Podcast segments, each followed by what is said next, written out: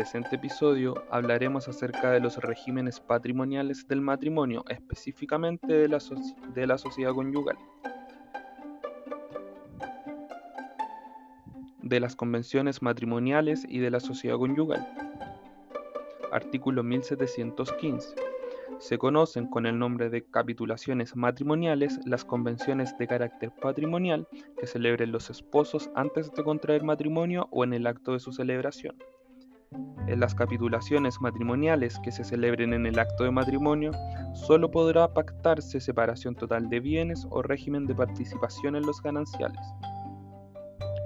1716 las capitulaciones matrimoniales se otorgarán por escritura pública y valdrán entre las partes y respecto de terceros desde el día de la celebración del matrimonio y siempre que se subinscriban al margen de la respectiva inscripción matrimonial al tiempo de efectuarse aquel o dentro de los 30 días siguientes.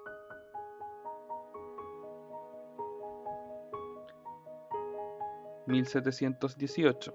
A falta de pacto en contrario, se entenderá por el mero hecho del matrimonio contraída la sociedad conyugal con arreglo a las disposiciones de este título. 1724.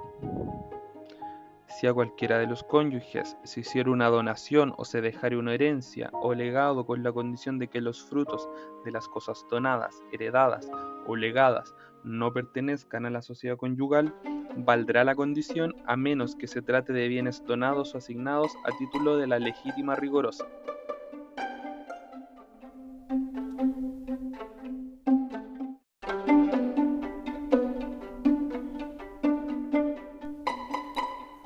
Del haber de la sociedad conyugal y de sus cargas. Artículo 1725. El haber de la sociedad conyugal se compone, primero, de los salarios y emolumentos de todo género de empleos y oficios devengados durante el matrimonio. 2. De todos los frutos, réditos, pensiones, intereses y lucros de cualquier naturaleza que provengan sea de los bienes sociales, sea de los bienes propios de cada uno de los cónyuges y que se devenguen durante el matrimonio. 3. Del dinero que cualquiera de los cónyuges aportara al matrimonio o durante él adquiriere, obligándose la sociedad a pagar la correspondiente recompensa. 4. De las cosas fungibles y especies muebles que cualquiera de los cónyuges aportara al matrimonio o durante él adquiriere, quedando obligada la sociedad a pagar la correspondiente recompensa pero podrán los cónyuges eximir de la comunión cualquiera parte de sus especies muebles designándola en las capitulaciones matrimoniales. 5. De todos los bienes que cualquiera de los cónyuges adquiera durante el matrimonio a título oneroso. 1726. Las adquisiciones de bienes raíces hechas por cualquiera de los cónyuges a título de donación, herencia o legado se agregarán a los bienes del cónyuge donatario, heredero o legatario, y las adquisiciones de bienes raíces hechas por ambos cónyuges simultáneamente a cualquiera de estos títulos no aumentarán el haber de la sociedad conyugal, sino en el de cada cónyuge. Si el bien adquirido es mueble, aumentará el haber de la sociedad conyugal, la que deberá el cónyuge o cónyuges adquirentes la correspondiente recompensa. 1727.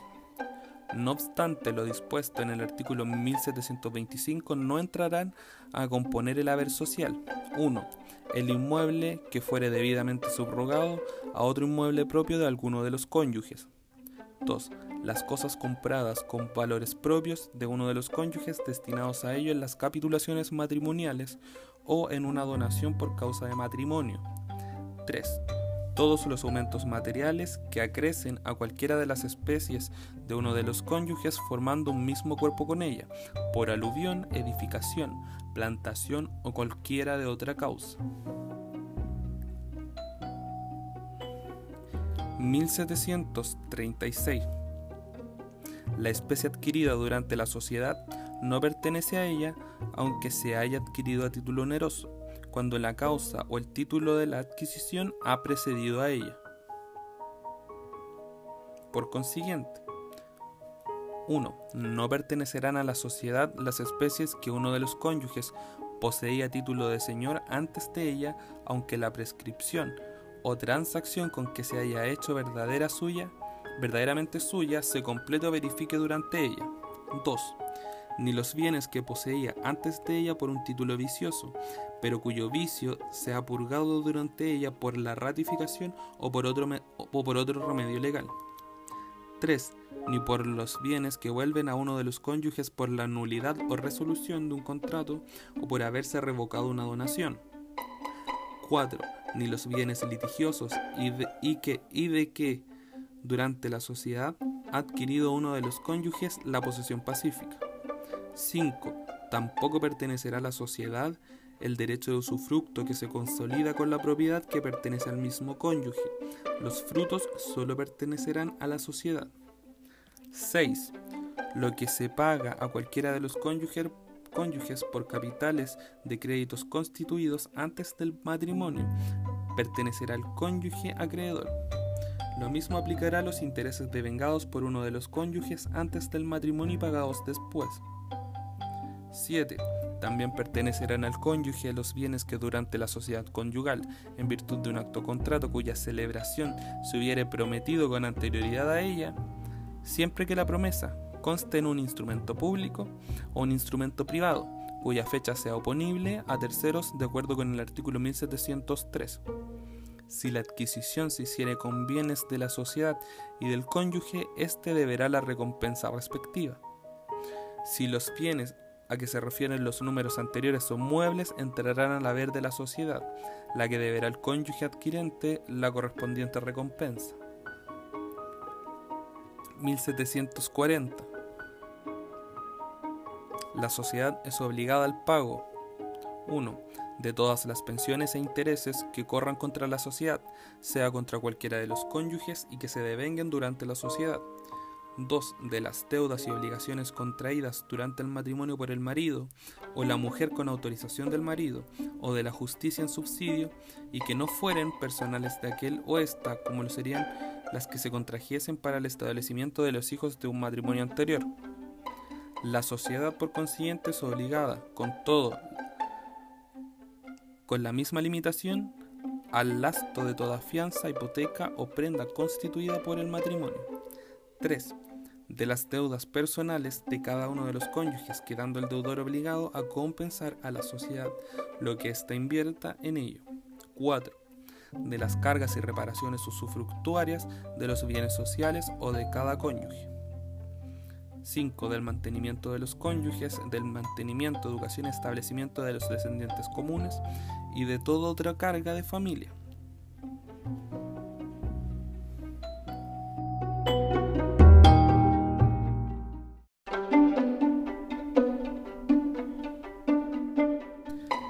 administración ordinaria de los bienes de la sociedad conyugal.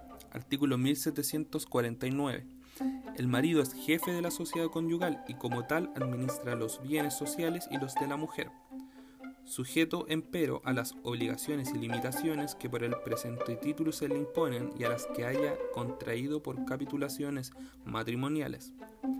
Como administrador de la sociedad conyugal, el marido ejercerá los derechos de la mujer que siendo socia de una sociedad civil o comercial se casare, sin perjuicio de lo dispuesto en el artículo 150. El marido no podrá enajenar o grabar voluntariamente, ni prometer enajenar o grabar los bienes raíces sociales, ni los derechos hereditarios de la mujer, sin autorización de ésta.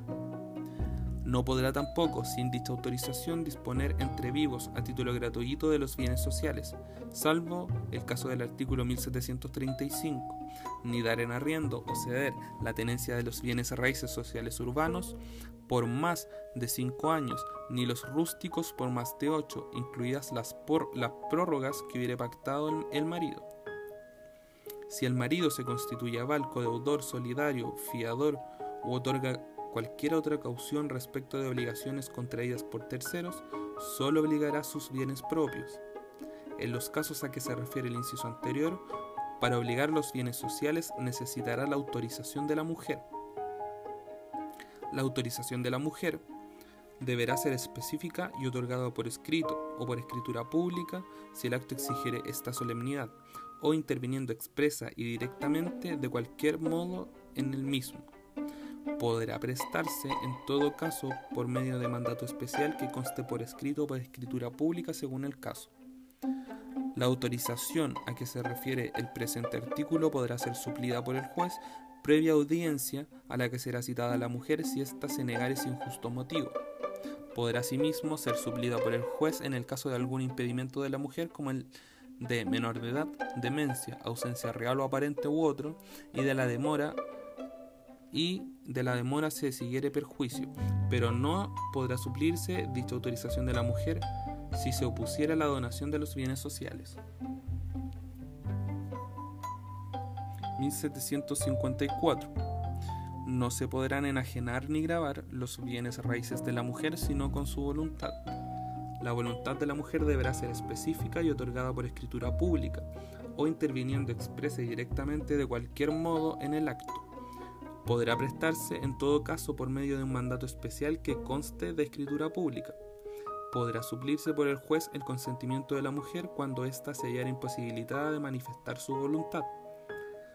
La mujer, por su parte, no podrá enajenar o grabar, ni dar en arrendamiento o ceder la tenencia de bienes de su propiedad que administra el marido, sino en los casos de los artículos 138 y 138 bis.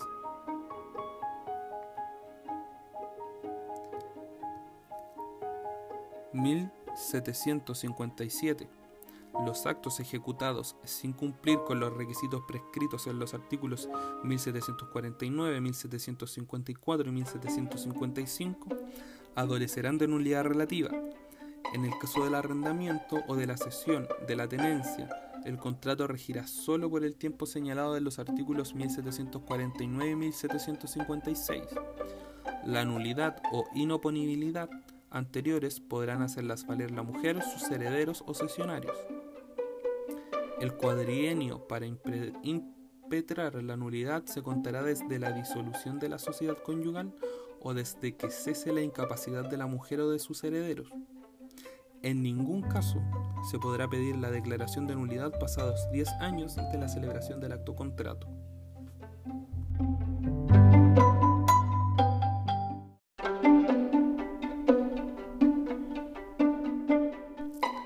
Administración Extraordinaria de la Sociedad Conyugal. Artículo 1758. La mujer que en el caso de interdicción del marido por larga ausencia de éste sin comunicación con su familia hubiere sido nombrada curadora del marido o curadora de sus bienes, tendrá por el mismo hecho la administración de la sociedad conyugal. Si por incapacidad o excusa de la mujer se encargaren estas curadurías a otra persona, dirigirá el curador la administración de la sociedad conyugal. 1759. La mujer que tenga la administración de la sociedad administrará con iguales facultades que el marido. No obstante, sin autorización judicial, previo conocimiento de causa, no podrá enajenar o grabar voluntariamente, ni prometer enajenar o grabar los bienes raíces sociales. No podrá tampoco, sin dicha autorización, disponer entre vivos a título gratuito de bienes sociales, salvo el caso del artículo 1735. Todo acto en contravención a este artículo será nulo relativamente.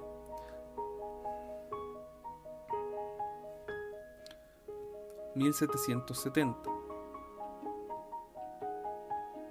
60, 1760. Todos los actos y contratos de la mujer administradora que no le estuvieran vedados por el artículo precedente se mirarán como actos y contratos del marido y obligarán en consecuencia a la sociedad y al marido, salvo en cuanto apareciere o se probare que dichos actos y contratos se hicieron en negocio personal de la mujer.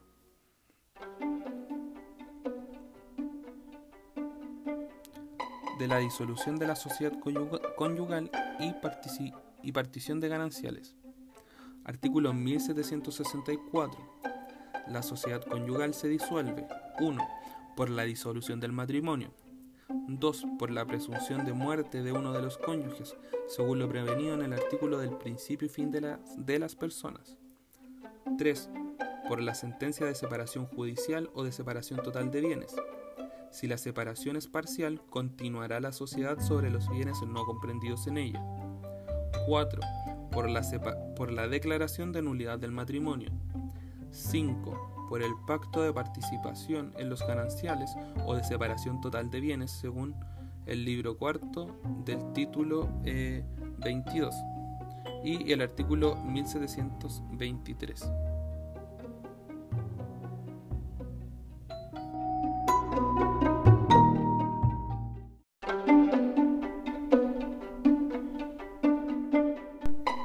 Excepciones relativas a la profesión u oficio de la mujer. Artículo 150 del Código Civil. La mujer casada de cualquier edad podrá dedicarse libremente al ejercicio de un empleo, oficio, profesión o industria. La mujer casada que desempeñe algún empleo o ejerza una profesión, oficio o industria separados de los de su marido se considerará separada de bienes respecto del ejercicio de ese empleo, oficio, profesión o industria y de lo que de ellos obtenga, no obstante cualquier estipulación en contrario pero si fuere menor de 18 años, necesitará autorización judicial con conocimiento de causa para grabar y enajenar los bienes raíces. Incumbe a la mujer acreditar tanto respecto del marido como de terceros el origen y dominio de los bienes adquiridos en conformidad a este artículo. Para este efecto podrá servirse de todos los medios de prueba establecidos por la ley. Los terceros que contraten con la mujer quedarán a cubierto de toda reclamación que pudieran interponer ella o el marido, sus herederos sucesionarios, fundada en la circunstancia de haber obrado la mujer fuera de los términos del presente artículo, siempre que, no tratándose de bienes comprendidos en los artículos 1754 y 1755, se haya acreditado por la mujer mediante instrumento público o privado a los que se hará referencia en el instrumento que se otorga el efecto que ejerce o ha ejercido un empleo, oficio, profesión o industria separado de los de su marido. Los, actos o contratos celebrados por la mujer en esta administración separada obligarán los bienes comprendidos en ella y los que administre con arreglo a las disposiciones de los artículos 166 y 167 y no obligarán a los del marido sino con arreglo al artículo 161. Los acreedores del marido no tendrán acción sobre los bienes que la mujer administre en virtud de este artículo, a menos que probaren que el contrato celebrado por él se dio en utilidad de la mujer o de la familia en común. Disuelta la sociedad conyugal, los bienes a que este artículo se refiere entrarán en la partición de los gananciales, a menos que la mujer o sus herederos renunciaren a estos últimos, en cuyo caso el marido no responderá por las obligaciones contraídas por la mujer en su administración separada. Si la mujer o sus herederos aceptaren los gananciales, el marido responderá a esas obligaciones hasta concurrencia del valor de la mitad de, los, de esos bienes que existan al disolverse la sociedad. Más, para gozar de este beneficio, deberá probar el exceso de la contribución que se le exige con arreglo al artículo 1777. Excepciones relativas a la separación de bienes. Artículo 152. Separación de bienes es la que se efectúa sin separación judicial, en virtud de un decreto del tribunal competente por disposición de la ley o por la convención de las partes. 155. El juez decretará la separación de bienes en el caso de insolvencia o administración fraudulenta del marido. También la decretará si el marido, por su culpa, no cumple con las obligaciones que imponen el artículo 131 y 134 o incurre en alguna de las causales de separación judicial, según los términos de la ley de matrimonio civil. En caso de ausencia injustificada del marido por más de un año, la mujer podrá pedir la separación de bienes. Lo mismo ocurrirá si, sin mediar ausencia, existe separación de hecho de los cónyuges. Si los negocios del marido se hallan en mal estado por consecuencias de especulaciones aventuradas o de una administración errónea o descuidada, o hay riesgo inminente de ello, podrá oponerse a la separación prestando fianza o hipotecas que aseguren suficientemente los intereses de la mujer. Artículo 158. Lo que en los artículos anteriores de este párrafo se dice del marido de la mujer se aplica indistintamente a los cónyuges en el régimen de participación en los gananciales. Una vez decretada la separación, se procederá a la división de los gananciales y al pago de las recompensas o al cálculo del crédito de participación en los gananciales, según cual fuera el régimen al que se pone término. 159. Los cónyuges separados de bienes administran con plena independencia el uno del otro los bienes que tenían antes del matrimonio y los que adquieren durante éste a cualquier título. Si los cónyuges se separaren de bienes durante el matrimonio, la administración separada comprende los bienes obtenidos como producto de la liquidación de la sociedad conyugal o del régimen de participación en los gananciales que hubiera existido entre ellos.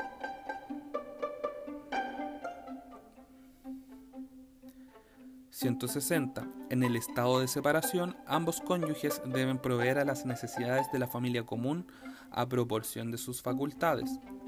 El juez, en caso, en caso necesario, reglará la contribución. 165. La separación efectuada en virtud de decreto judicial o por disposición de la ley es irrevocable y no podrá quedar sin efecto por acuerdo de los cónyuges ni por resolución judicial.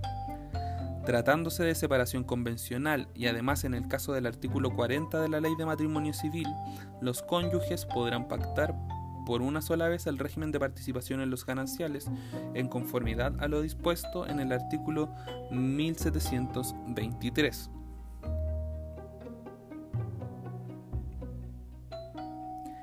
Excepciones relativas a la separación judicial.